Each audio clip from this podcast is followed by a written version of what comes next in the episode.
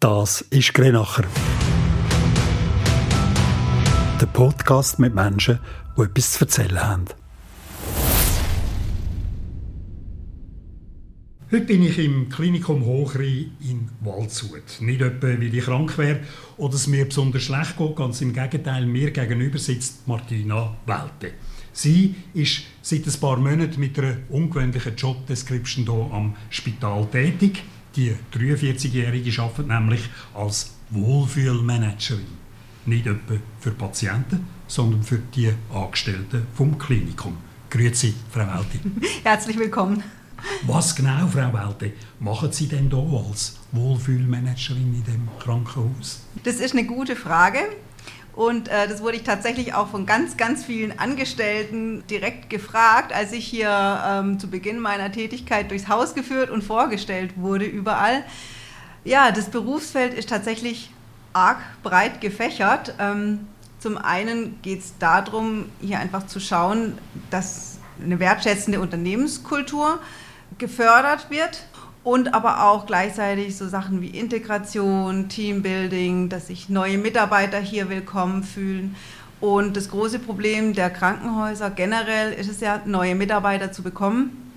Da gibt es auch nicht immer ausreichend äh, Personal auf dem deutschen Markt. Deswegen kommen inzwischen auch immer mehr Pflegekräfte aus dem Ausland nach Deutschland, über die wir sehr froh sind. Aber damit die natürlich auch hier bleiben, ist es wichtig zu schauen, dass die sich hier einfach wohlfühlen, sage ich jetzt mal, dass die hier ankommen, dass die integriert werden, dass die die Möglichkeit auch bekommen, ein Privatleben sich hier aufzubauen. Da geht es dann auch darum, solche Sachen wie jetzt Sportvereine zu vermitteln, da einfach auch im Freizeitbereich über das eigentliche, über den eigentlichen Job hinaus die Leute zu unterstützen bei der Integration im Haus und auch in der Region. Wunderbar. Und wie merkt man jetzt, wenn jemand von, ich glaube, etwa 750 Mitarbeitenden haben Sie da, wenn jemand von denen sich nicht wohl fühlt? Das ist tatsächlich nicht immer so einfach ähm, rauszufinden. Es wird auch immer viel gemeckert. Da geht es dann immer zu differenzieren, besteht es ein generelles Problem, wo man was tun muss oder ist einfach nur schlecht geschlafen. Jetzt habe ich natürlich das äh, Problem oder die Herausforderung, nennen wir es eher, ich bin im Moment nur 50 Prozent hier tätig und 750 Mitarbeiter da zu gucken, dass alles in Ordnung ist, das ist was, das ist utopisch. Das heißt, hier muss ich wirklich auch für mich Abstriche machen. Wir versuchen jetzt aber durch ähm, regelmäßiger Gespräche auch mit Mitarbeitern, vor allem auch mit neuen Mitarbeitern, gerade innerhalb der Probezeit, dass man immer mal wieder dort ähm, vorbeischaut oder anruft, nachhakt, geht's, wie fühlen sie sich, wie klappt es im Team, wie klappt es sonst. Also, dass wir nicht warten, bis jemand zu uns kommt und sagt, oh, da stinkt mir was gewaltig, sondern um dem vorzugreifen, einfach rechtzeitig auf die Leute auch zuzugehen und so ein Gefühl dafür zu kriegen, wo läuft es gut und wo gibt es was, wo man eventuell tätig werden muss. Man könnte ja sagen, also man schaut, dass Mitarbeiter nicht einfach nur kündet, ja. sondern wenn irgendetwas äh, einen kümmert, genau. dass man dann eigentlich schon vorher Richtig. proaktiv ist. Ganz genau. Das ist das große Ziel.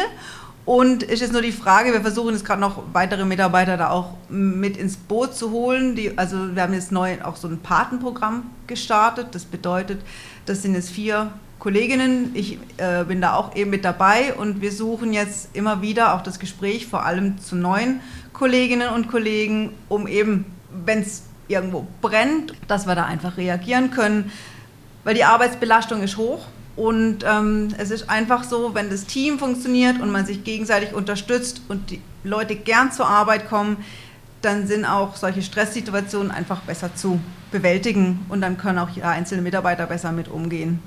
Sie sind ja nicht nur Mutter von einem Sohn, genau. nicht nur eine engagierte Fasnächtlerin bei der ja. Leitenbach-Beraterin in Oberalperen und genau. begeisterte Hundehalterin, habe ich gehört, ja. sondern auch gelernte Betriebswirtin und Kommunikationstrainerin, haben vorher gut 20 Jahre bei einer Versicherung geschafft. Genau. Hilft Ihnen der prall gefüllte Rucksack an Berufs- und Lebenserfahrung in diesem Job hier?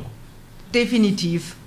Definitiv, also vor allem auch jetzt meine vorherige Berufserfahrung. Man hat mit so vielen Leuten schon zu tun gehabt, so viele Erfahrungen auch am, ich sage es mal, eigenen äh, Leib gehabt, mit verschiedenen Führungspersönlichkeiten ähm, zusammengekommen und man nimmt da immer was mit, wo man dann auch wieder in den neuen Job mit einbringen kann, Situationen, wo man schon erlebt hat, wo man einfach dann schneller auch eine Lösung parat hat. Und gerade auch, muss ich ehrlich sagen, jetzt mein äh, Freizeitvereinsleben ist doch auch viel mit dabei, wo mir jetzt hier im Alltag hilft. Also Lebenserfahrung, ja. nicht nur Berufserfahrung, ja. sondern die Lebenserfahrung, die einem ja. hilft, die muss im Prinzip man, anderen können weiterzuhelfen. Ja, da bin ich überzeugt, dass das äh, ein wichtiger Punkt ist.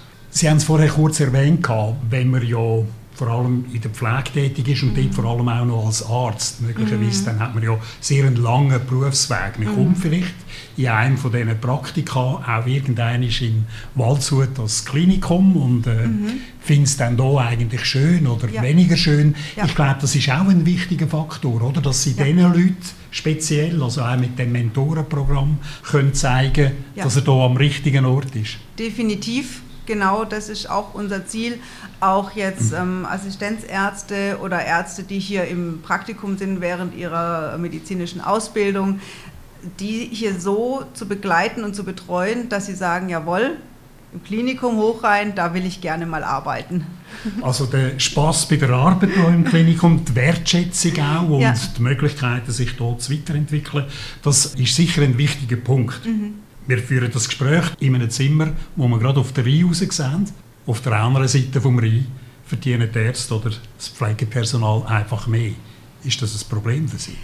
Das ist tatsächlich teilweise ein Problem und auch darum gibt es unter anderem jetzt meine Stelle, weil Geld ist eine Sache, aber wenn ich irgendwo gerne zur Arbeit gehe, dann ist das Geld zweitrangig. Und wir haben jetzt auch tatsächlich äh, die letzten zwei, drei Monate äh, einige neue Mitarbeiterinnen begrüßen dürfen wieder hier, die für eine gewisse Zeit in der Schweiz waren zum Arbeiten und dann festgestellt haben, hm, da ist auch nicht alles Gold, was glänzt und sie kommen jetzt gern wieder nach Deutschland zurück.